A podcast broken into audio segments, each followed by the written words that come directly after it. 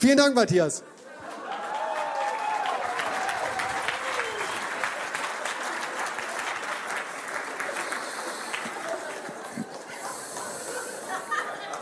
Was?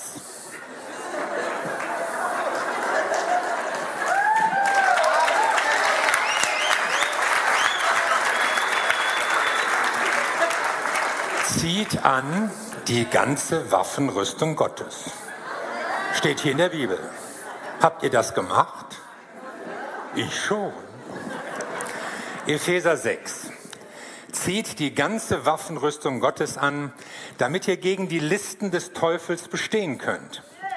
Denn unser Kampf ist nicht gegen Fleisch und Blut, sondern gegen die Gewalten, gegen die Mächte, gegen die Weltbeherrscher dieser Finsternis, gegen die geistigen Mächte der Bosheit in der Himmelswelt.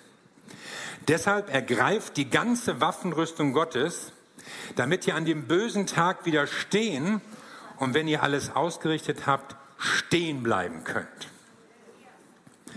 Nachfolge, das haben wir uns ja gemerkt, beginnt nicht mit Gehen oder irgendwelchen Aktivitäten, sondern Nachfolge beginnt mit Sitzen. Sie beginnt damit, dass du weißt, wer du in Jesus Christus bist, dass du deine Identität in Jesus erkennst und darin erstmal zur Ruhe kommst. Und dann geht es weiter und dieser Abschnitt beginnt mit den Worten, jetzt aber, also schließlich werdet stark im Herrn und in der Macht seiner Stärke. Und dieses schließlich heißt nicht nur so viel wie, ja, jetzt zum Schluss, jetzt nochmal aufgepasst zum Schluss, sondern auch so viel wie von jetzt an oder von nun an werdet ihr stehen bleiben. Und wie soll das geschehen? Und das erste ist, seid ausgerüstet. Zieht die ganze Waffenrüstung Gottes an, damit ihr gegen die Listen des Teufels bestehen könnt. Und einige Verse später, deshalb ergreift die ganze Waffenrüstung Gottes, damit ihr an dem bösen Tag widerstehen und wenn ihr alles ausgerichtet habt, stehen könnt. Also zweimal dieselbe Aufforderung. Das muss also wichtig sein wir haben es hier mit einem militärischen Bild zu tun und vielleicht ist das nicht so das Lieblingsbild, das wir von Nachfolger haben. Ja, wir hoffen ja, dass wir irgendwie so mit Jesus wie ein Schäfchen über eine grüne Weide und Jesus führt uns immer ans Wasser und da sind schöne Blumen und da ist irgendwie so eine schöne pastorale Stimme, alles äh, Stimmung, alles ganz idyllisch. Aber die Bibel spricht auch von dem Bild des Kampfes und damit beschreibt sie auch unsere Nachfolge. Und das hat was zu tun mit Anstrengung, mit Durchhalten, mit sich auch durchsetzen, auch gefährlich. Kämpfe sind gefährlich. Es ist nicht nur bequem.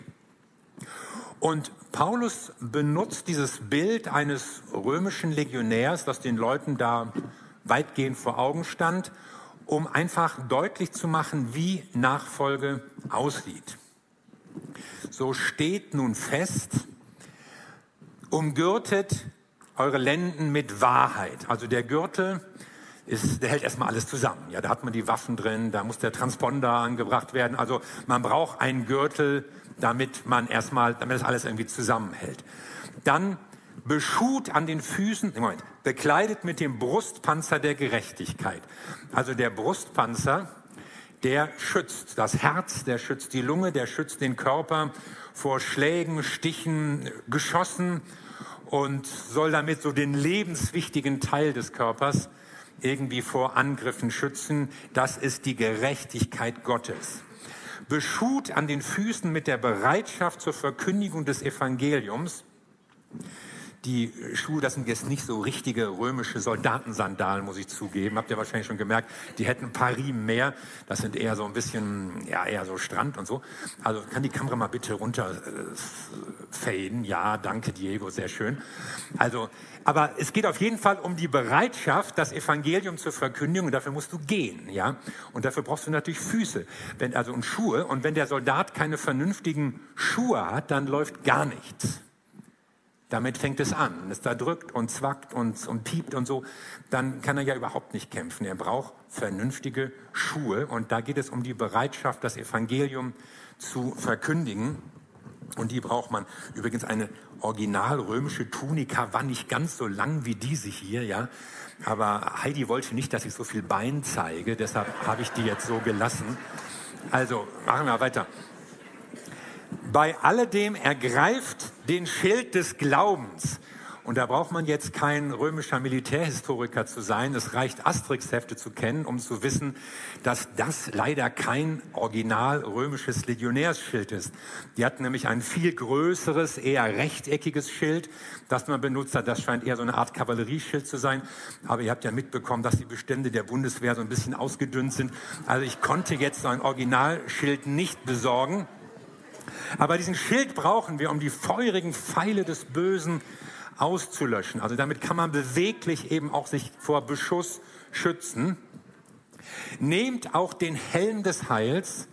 Der Helm schützt den Kopf, er schützt den Schädel, er schützt unsere Gedanken.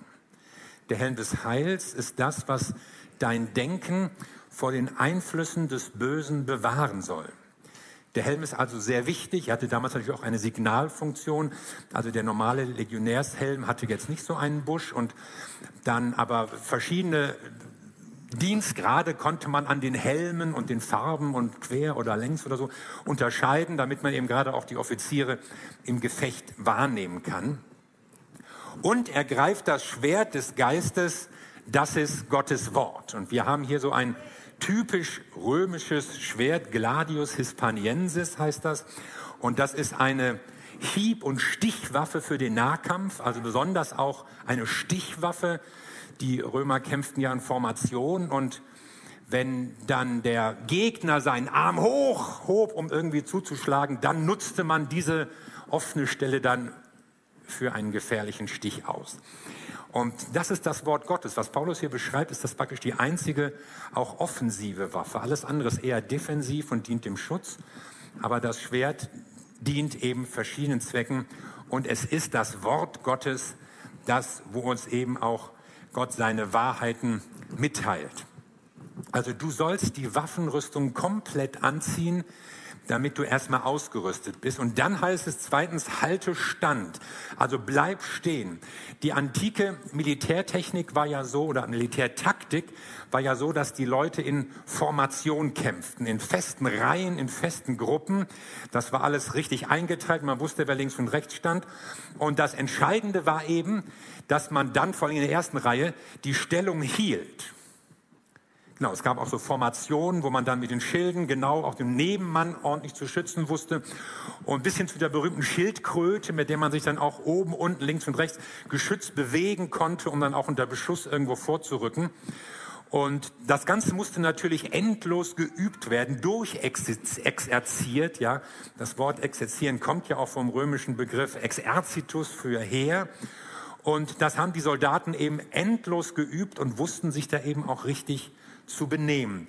Und die Linie musste unbedingt gehalten werden, denn wenn die erstmal brach, wenn da erstmal jemand reingebrochen war, dann geriet das ganze Gefüge durcheinander und man konnte die Soldaten dann dahinter von links und rechts und von der Seite angreifen. Also halte die Stellung, das war wichtig. Und man hat natürlich auch die Leute in der ersten Reihe auch mal ausgewechselt, also keiner kann ja stundenlang da kämpfen, aber dann rückte sofort jemand aus der nächsten Reihe nach, damit die Linie erhalten blieb. Das war wichtig. Und deshalb sagt Paulus eben auch, steht, ihr sollt die Stellung halten.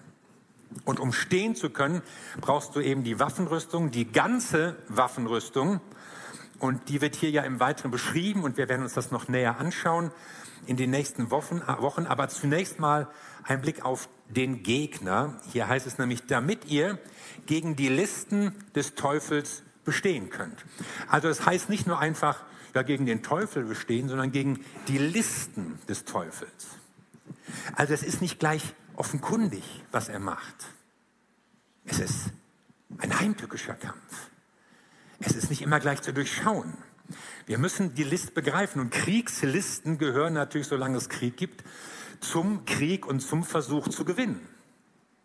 Ich habe von einer Begebenheit gelesen, im 13. Jahrhundert rückten die Mongolen nach China vor, wollten eine chinesische Stadt erobern, waren noch nicht so geübt im Belagerungskrieg. Und dann legten sie der chinesischen Stadt einen Tribut auf und sagten, liefert uns eure Katzen und eure Tauben aus. Und die Chinesen sagten, oh, das haben wir uns schlimmer vorgestellt. Die können sie haben. Und sammelten ihre Katzen und Tauben, gaben sie den Mongolen und die banden denen dann Bänder und Fackeln an die Schwänze und an die Füße und mit Pech und Schwefel und zündeten die an. Und die Vögel flogen zurück in ihre Dächer und die Katzen rannten zurück in ihre Häuser und die Stadt fing überall an zu brennen. Eine Kriegslist. Im Zweiten Weltkrieg band die Wehrmacht große Äste an kleine Autos, um durch die riesigen Staubwolken dann im Nordafrikakrieg den Eindruck zu erwecken, da sind ganze Panzerkolonnen unterwegs.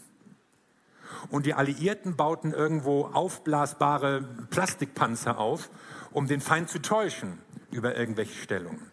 Und die ganze Militärgeschichte ist voll von Spionagemanövern und Täuschungstricks, um irgendwie den Gegner in die Irre zu führen und irgendwie zu überlisten, damit man sich selbst einen Vorteil verschaffen kann. Also Nachfolge ist keine Olympiade. Ja, so dabei sein ist alles. Und es ist auch kein ehrlicher Kampf nach sportlichen Regeln. Möge der Beste gewinnen. Sondern es ist ein heimtückischer, intriganter Kampf, bei dem eigentlich jedes Mittel recht ist. Dem Feind ist jedes Mittel recht, um uns zu Fall zu bringen. Und deshalb warnt Paulus vor den Listen des Teufels. Überhaupt der Teufel. Wer ist das eigentlich? Mit wem haben wir es da zu tun? Man kennt ihn vielleicht als eine Figur aus dem Kasperle-Theater oder auch als Redewendung, der Teufel steckt im Detail. Wer ist gemeint? Manche sprechen vom Gegenspieler Gottes. Ich würde sagen, nein. Das hört sich ja an, als wäre das ein so einigermaßen gleichwertiger Gegner, mit dem Gott dann ringen muss und wer behält die Überhand. Nein, es gibt keinen Dualismus, sondern Gott ist der Herr. Der Teufel ist in der Bibel eine Nebenfigur. Er spielt in der ganzen Heiligen Schrift keine besondere Rolle. Es wird wenig von ihm geredet und eigentlich auch nur selten vor ihm gewarnt. Die ganze Aufmerksamkeit ist gerichtet auf Jesus Christus und auf Gott und seine Geschichte mit den Menschen. Auch die Ursprünge des Teufels liegen im Nebel. Ist er ein geschaffenes Wesen? Ja, das ist er. War er früher mal ein Engelsfürst, der rebelliert hat? Ja, das wird angedeutet aber auch nicht groß ausgelegt oder erklärt. Aber er erscheint immer als eine Verkörperung des Bösen, als Personifizierung des gottfeindlichen Willens. Eine reale Macht, eine böse Persönlichkeit, mit der man rechnen muss. Ein Ankläger, ein Verführer, ein Lügner. Paulus rechnet mit ihm, Jesus warnt vor ihm. Für die ersten Christen war er eine Realität, vor der man sich in Acht nehmen musste. Aber wie? Der Teufel arbeitet ja mit Tricks und Täuschung. Er sagt ja nicht, hier geht's zur Hölle mir nach. Da würde ja keiner kommen. Meine, wenn er wirklich seine Absichten uns mitteilen würde, dann würde ja keiner darauf reinfallen. Sondern er macht Versprechungen, malt uns irgendwas vor. Er lügt auch über Gott, über die Bibel, über die Gemeinde. Er ist ein Meister der Tarnung und der Tricks. Darin ist er gut. Sehr gut. So gut, dass die meisten Menschen denken, es geht ihn überhaupt nicht. Jahrtausende im Kampf haben ihn geübt gemacht in allen Tricks und Täuschungen und Tarnungen, die es geben kann. Aber der himmlische Nachrichtendienst, das Wort Gottes, macht ihm einen Strich durch die Rechnung und informiert uns, dass es ihn eben gibt und zeigt uns auch, was hinter den Kulissen los ist. Nicht alles. Wir würden ja gerne mehr wissen. Uns interessiert das ja, was der Teufel so macht und wo er herkommt und diese ganzen Dämonen und Geister und was gibt's da eigentlich alles. Aber die Bibel sagt uns eigentlich nur das Nötigste, was wir wissen müssen, weil sie dem Teufel keine besondere Beachtung schenkt, weil sie auch schon gar keine Angst verbreitet, aber sie will, dass wir Bescheid wissen. Stellt euch darauf ein, damit ihr gegen die Listen des Teufels bestehen könnt. Denn unser Kampf ist nicht gegen Fleisch und Blut, sondern gegen die Gewalten, gegen die Mächte, gegen die Weltbeherrscher dieser Finsternis, gegen die geistigen Mächte der Bosheit in der Himmelswelt. So, jetzt kommen noch mehr Wesen ins Spiel. Wer sind diese Mächte? Was ist damit gemeint? Hier werden ja vier Begriffe aufgezählt. Schauen wir uns die doch mal an. Der erste lautet Archä und das heißt eigentlich so viel wie Anfang, Ursprung, Beginn. Es ist aber auch ein Wort, das Rang ausdrückt, eine gewisse Machtposition, die jemand einnehmen kann. Es kann ein Ausdruck für eine Behörde oder ein Amt sein oder eben auch, je nach Zusammenhang, für Engelsmächte. Und der Begriff kommt häufiger vor in dem Zusammenhang. Es sind Mächte, die sind geschaffen, sie sind Christus unterworfen, sie haben mitgewirkt, Christus ans Kreuz zu bringen, wurden dort aber besiegt und werden irgendwann beseitigt werden. Ein zweites Wort ist Exousia, das heißt eigentlich Vollmacht, so im Sinne von Autorität haben über etwas und auch Obrigkeit. Und es wird auch verwendet von geistlichen Gewalthabern, von kosmischen Mächten, irgendwelchen finsteren Engelsmächten, die handeln und die ihr Unwesen treiben. Dann haben wir den Kosmokrator, also Kosmos, die Welt und Kratos wäre die Kraft, also ein Weltherrscher. Auch hier ein Ausdruck, seltener Ausdruck für böse Geister, die so bestimmte Bereiche der Welt beherrschen und kontrollieren und da ihre Macht ausüben wollen. Übrigens ein Gegensatz zu Pantokrator, der Allherrscher, so wird Jesus genannt. Jesus ist der, der über alles herrscht und dem, dem, der niemandem unterworfen ist, außer seinem Vater, dem auch keiner standhalten kann. Aber die Kosmokratoren versuchen eben Macht in der Welt auszuüben. Und dann haben wir Pneumatikos, das ist so ein ganz allgemeiner Ausdruck, heißt eigentlich geistlich, aber wird eben auch im Hinblick auf böse Geister verwendet. Und man liest das und fragt sich, gibt es da irgendwie eine Hierarchie? Ist das so ein bestimmtes Machtgefüge, das uns da begegnet? Es gibt Andeutungen im Neuen Testament, dass es im Reich der Finsternis sehr wohl geordnete Machtstrukturen gibt und doch wird uns das nicht wirklich aufgeschlüsselt. Also man sollte da auch nicht, wie manche das ja machen, zu viel rüber spekulieren, wie das mit äh, territorialen Geistern und irgendwelchen Dämonen und Zuständigkeiten und hierarchischen Linien ist. Gott will, dass wir wissen, es gibt böse Mächte, die sich ihm und seinen Plänen entgegenstellen. Und damit auch uns. Und darauf sollen wir uns einstellen. Man kann diese Mächte also als eine Personifizierung des Bösen, als eine Personifizierung von auch irdischen Strukturen verstehen. Manchmal werden ja auch gewisse Gegebenheiten auf der Erde bewusst personalisiert, auch in der Bibel. Nehmen wir an das Stichwort Krankheit. Die Krankheit wird zum Teil von Jesus angeredet. Er bedrohte das Fieber. Also er betete nicht nur für die Person, die Fieber hatte und dann ging es ihr besser. Er bedrohte das Fieber und verjagte es. Also die Krankheit erscheint als eine böse Macht, ein gottfeindlicher Wille, der einfach mit zerstörerischer Gewalt in das Leben der Menschen hineinkommt. Heißt das jetzt, dass wenn du krank bist, da irgendein Dämon in dir sitzt? Nein. Und du musst jetzt auch nicht dann, wenn du krank bist, äh, irgendwas austreiben oder irgendwie sowas. Nimm eine Tablette, geh zum Arzt, verhalte dich vernünftig. Aber die Bibel zeigt schon, die Krankheit ist eine Macht, die einfach Gottes Welt, Gottes gute Schöpfung, Gottes gute Pläne zerstören will.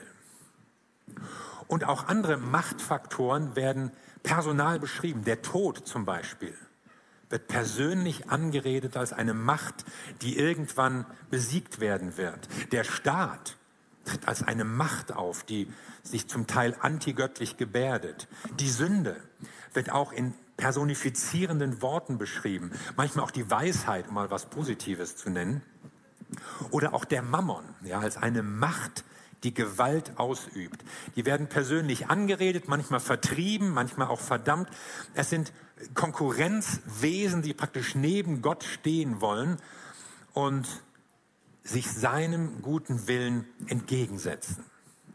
Also wir können diese Mächte, von denen Paulus hier spricht, sozusagen als Verkörperung böser Strukturen als auch Personifizierung von zerstörerischen Kräften in der Welt verstehen. Also auch wenn wir auf so, so etwas blicken wie meinetwegen die Sklaverei oder Prostitution oder Krieg, das sind Erscheinungen, hinter denen böse zerstörerische Mächte stehen, die sich dem Willen und den guten Plänen Gottes entgegenstellen. Epheser 3 schreibt Paulus, jetzt soll den Gewalten und Mächten in der Himmelswelt durch die Gemeinde die mannigfaltige Weisheit Gottes zu erkennen gegeben werden. Also die Mächte sollen etwas erkennen, nämlich an Weisheit Gottes durch die Gemeinde. Und zwar ganz absichtsvoll. Da steht also nicht nur, naja, wenn ihr euch bekehrt, ähm, die Dämonen kriegen das mit, leider. Und dann gibt es auch manchmal ein bisschen Ärger. Sondern es wird ganz deutlich gesagt, die Gemeinde ist dazu da, um dieser Welt, um den Mächten auch, die diese Welt kontrollieren wollen, etwas anderes entgegenzusetzen. Etwas anderes zu zeigen.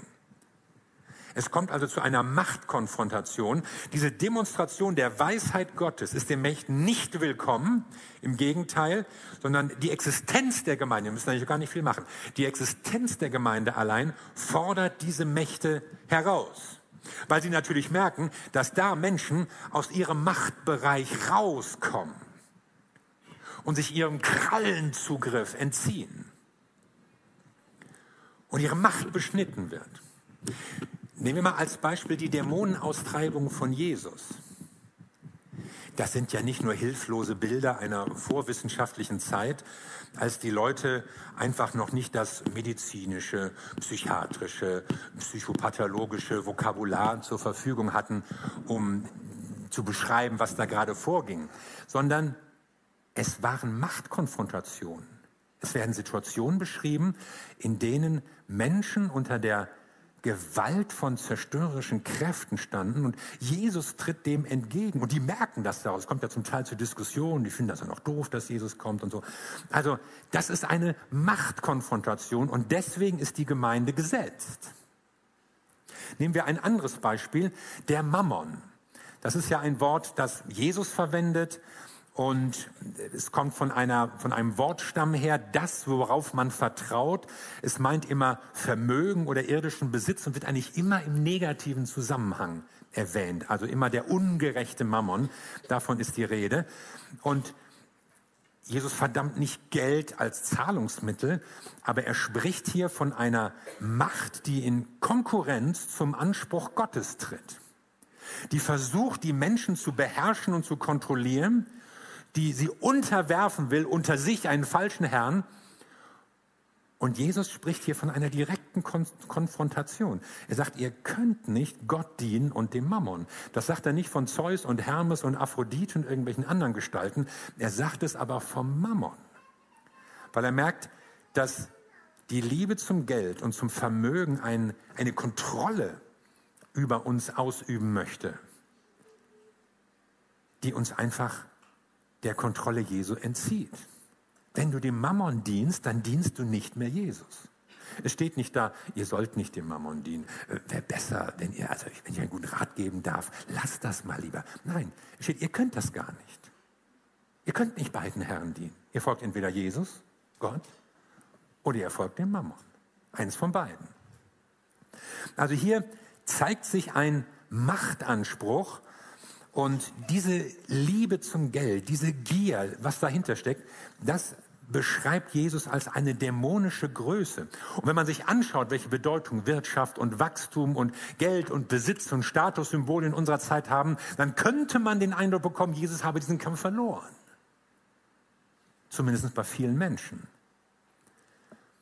Aber hoffentlich nicht in der Gemeinde. Sie soll nämlich dieser Welt etwas anderes zeigen, die Weisheit Gottes, im Gegensatz zu der Knechtschaft der Mächte. Man könnte also vom Mammon so von einem Geist des Gemeinwesens sprechen, von etwas, was so das Denken der Menschen bestimmt. Heute würde man fast von einem System reden, das die Kontrolle über die Leute hat und eigentlich die Richtung angeben soll und möchte, in die es geht. Und jetzt kommen wir, jetzt kommt die Gemeinde. Und dem Mammon und den anderen Mächten halten wir die Weisheit Gottes entgegen. Paulus sagt in 1. Korinther 1, das Wort vom Kreuz, es ist eine Kraft Gottes und eine Weisheit Gottes. Und da kommen plötzlich ganz andere Werte rüber. Das Wort vom Kreuz, die Botschaft des Evangeliums, das ist die Botschaft des Gottes, der Mensch wird, der sich klein macht für uns. Und als würde das nicht genügen, dann als kleiner Mensch sich noch demütigt und erniedrigt bis zum Tod, ja zum Tod am Kreuz. Das ist die Weisheit Gottes. Das setzt er den Mächten dieser Welt entgegen. Und indem wir uns verbinden mit Jesus Christus, indem wir uns identifizieren mit ihm, was wir in der Taufe getan haben, haben wir Teil an dieser Demonstration. Gott zeigt der Welt und den Mächten, die diese Welt kontrollieren wollen, in der Gemeinde etwas anderes, was er nämlich vorhat. Und das ärgert den Teufel und das fordert die Mächte heraus, das passt nicht zum System dieser Welt. Und deshalb müssen wir eben auch stehen. Und deshalb müssen wir kämpfen. Und deshalb ist es nicht nur ein Spaziergang. Deshalb spricht die Bibel auch an manchen Stellen in so einer martialischen Sprache von der Nachfolge, um deutlich zu machen, wenn du Jesus nachfolgst, wenn du Teil seiner Gemeinde bist, dann stehst du auch in einem Machtkampf, in einer Konfrontation. Wie sieht das praktisch aus? Wie halten wir stand? Wie zeigen wir den Mächten der Welt die Weisheit Gottes? Wie zeigen wir der Welt, dass Gottes Reich anders ist? Den ersten Teil der Antwort kennt ihr schon. Sitze. Das Entscheidende ist, dass du deine Stellung in Jesus Christus erkennst. Dass du weißt, ich bin ein neuer Mensch. Ich bin eine neue Schöpfung. Jetzt lebt Jesus Christus in mir. Und dieser Jesus Christus in dir, der ist stärker als die Welt. Er ist stärker als die Versuchung. Er ist stärker als die lügnerischen Versprechungen und Verlockungen. Er ist stärker als die Lust und die Leidenschaft und alles, was dich von Gott wegziehen und irgendwo in den Sümpfen der Welt untertauchen will. Christus in dir ist stärker. Und vergiss das nie. Und wenn du in Versuchung kommst oder wenn du in Verzweiflung bist oder in sonst irgendwie eine schwierige Lage hineinkommst, vergiss nie, dass in dir der lebt, der stärker ist als alle Mächte der Welt. Sitze.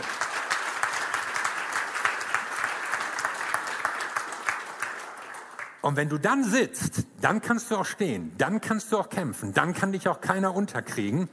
Dann musst du natürlich auch mal kämpfen, da musst du auch Mut beweisen, da musst du auch dich Unbequemlichkeiten stellen, vielleicht auch mal Anstrengungen. Aber es wird deutlich, dein Leben sieht anders aus. Du orientierst dich nicht an den Werten oder Unwerten dieser Welt, du orientierst dich an Jesus Christus. Was fasziniert Menschen so sehr an Franz von Assisi oder Mutter Teresa? Hier, Mutter Teresa ist ein Foto, bei Franz bin ich mir nicht ganz sicher, wahrscheinlich ein bisschen nachkoloriert. Das sind so Persönlichkeiten, die so völlig unempfindlich sind für die Verlockung dieser Welt, für die Macht des Mammon, für die so Geld und Gier und Geiz und Statussymbole so überhaupt nicht zählt. Sondern die einfach sagen, ich folge Gott, ich folge meinem Ruf und das ist mir wichtig, dass ich diesen Auftrag erfülle. Und Menschen sind beeindruckt. Also keiner möchte natürlich so leben wie die.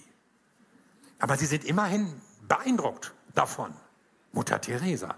Das, das Musterbeispiel an Barmherzigkeit, sagenhaft. Und sie sind natürlich auch unbequem, ja. Und das ist für sie selbst manchmal auch eine Herausforderung und, und anderen gefällt das nicht immer. Also als Mutter Teresa zur Verleihung des Friedensnobelpreises dann äh, gekommen ist, dann hat sie sich geweigert, eine Jacke anzuziehen, da skandinavischer Winter. Nee, sie ging dann ihrem Sari nur vom Flughafen und so drin war ja geheizt genug. Und dann normalerweise gehört ja zur Nobelpreisverleihung auch immer ein herrliches Bankett. Und da freuten sich die ganzen Honoratoren natürlich schon darauf, dieses tolle Essen und super und stark und so. Aber Mutter Teresa war da überhaupt nicht ansprechbar. Sagte, was, ihr wollt 30.000 Euro ausgeben für ein Essen? Leute, esst zu Hause, gebt mir das Geld, das nehme ich mit nach Kalkutta. Und dann fiel das Bankett aus. Ja, zum Verdruss der Leute. Kann man ja nichts machen, wenn Mutter Teresa das jetzt sagt und so. Aber sie beeindrucken. Es beeindrucken Menschen, bei denen man merkt, die sind für die Mächte der Welt nicht mehr erreichbar. Und eigentlich sollte das normal sein für die Gemeinde. Ich meine, wir sind mit Jesus Christus gestorben, begraben, auferstanden. Die Mächte dieser Welt haben keinen Zugriff mehr auf uns. Sie haben keinen Zugriff mehr auf unser Herz. Sie können uns nicht mehr bestimmen, nicht mehr kontrollieren, nicht mehr leiten, nicht mehr versklaven. Und das soll an der Gemeinde sichtbar werden für diese Welt. Und deshalb ist die Gemeinde eine Herausforderung für die Systeme und die Strukturen dieser Welt. Und wir müssen aufhören, Gemeinde nur als Summe der geretteten Individuen zu verstehen. Als wären wir alles nur Einzelpersonen und wir sind zum Glück in den richtigen Zug gestiegen und wollen, dass der jetzt möglichst schnell Richtung Himmel fährt und hallo, du bist auch da. Sondern die Gemeinde ist als Gesamtheit gesetzt, um Zeichen zu setzen in der Welt. Und zwar für die sichtbare und für die unsichtbare Welt. Und deshalb geht es nicht nur um Transformation, um Konfrontation, es geht auch immer um Transformation. Denn die Gemeinde ist nicht nur eine Institution des privaten Heils, sie ist auch eine gesandte Gemeinschaft, um diese Welt zu verändern, um dieser Welt etwas zu zeigen, nämlich um ihr das Reich Gottes zu zeigen. Jesus sagt, das Reich Gottes hat schon angebrochen. Da, wo er verkündigt, da, wo er wirkt in seiner Macht, da, wo Menschen an ihn glauben, da hat das Reich Gottes begonnen. Reich Gottes ist nicht nur irgendwann kommt der Herr wieder, schön wär's, hoffentlich kommst du bald. Ja, ich gebe schon zu, dass ich in letzter Zeit häufiger daran denke, Herr, wie lange noch? Und Herr kommt doch und das kann doch nicht mehr so weitergehen. Aber das Reich Gottes ist schon mitten unter euch, sagt Jesus. Wir müssen nicht warten auf den glorreichen Tag. Das kann sich möglicherweise hinziehen, das haben andere vor uns schon vermutet. Aber das Reich Gottes hat begonnen.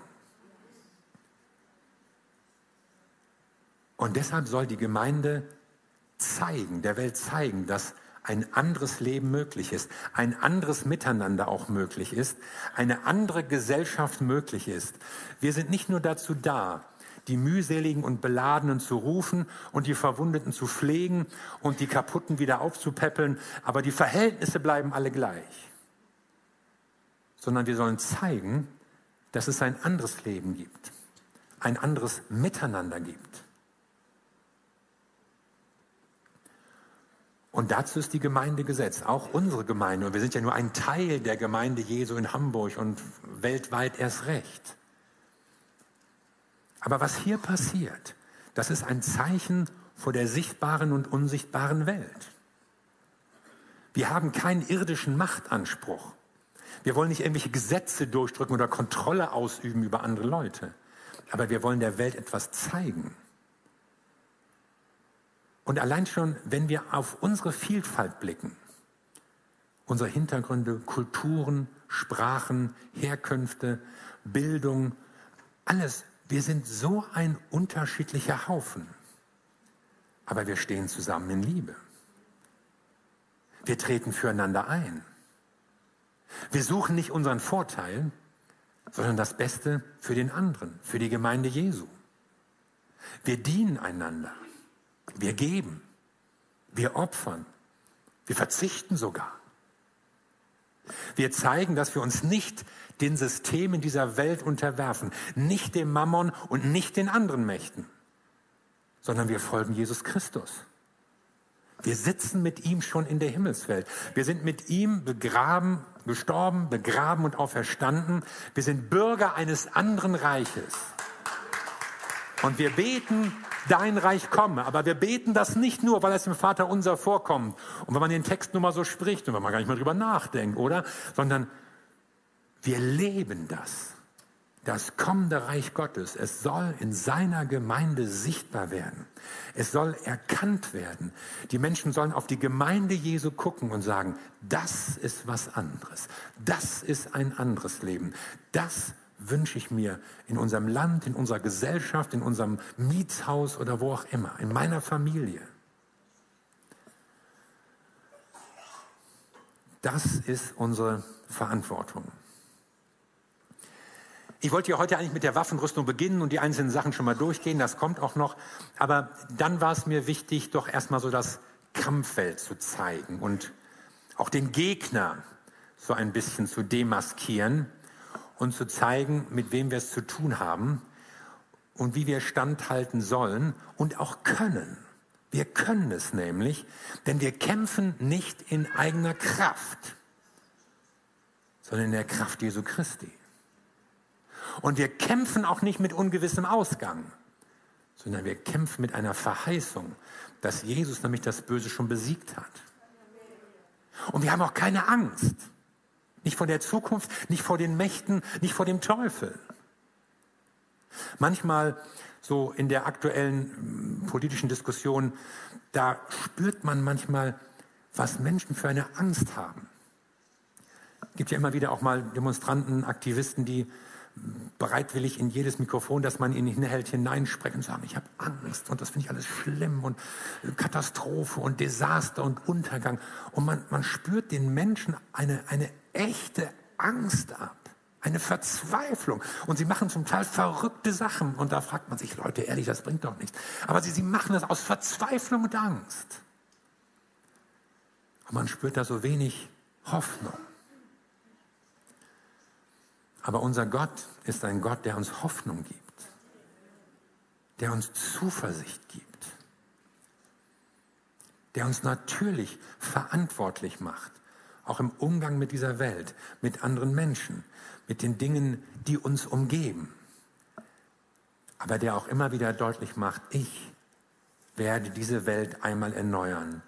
Mein Reich wird kommen. Und das ist unsere Hoffnung, das ist unsere Sehnsucht, dass Gottes Reich kommt. Aber es hat da angebrochen, wo seine Gemeinde lebt und handelt und im Willen Gottes wirkt. Und irgendwann wird Jesus erscheinen. Und dann ist es vorbei mit den Mächten dieser Welt, dann ist es zu Ende mit den Systemen dieser Welt, die uns jetzt noch manchmal beunruhigen wollen, aber nein, sie sind schon besiegt. Und deshalb sage ich euch, steht, ihr Sitzenden. Steht, ihr Gestorbenen, Begrabenen, Auferstandenen. Steht, die ihr von Jesus Christus ein neues Leben bekommen habt. Steh, Gemeinde Jesu, denn du hast die Verheißung, dass der Feind dich nicht besiegen wird. Niemals. Amen.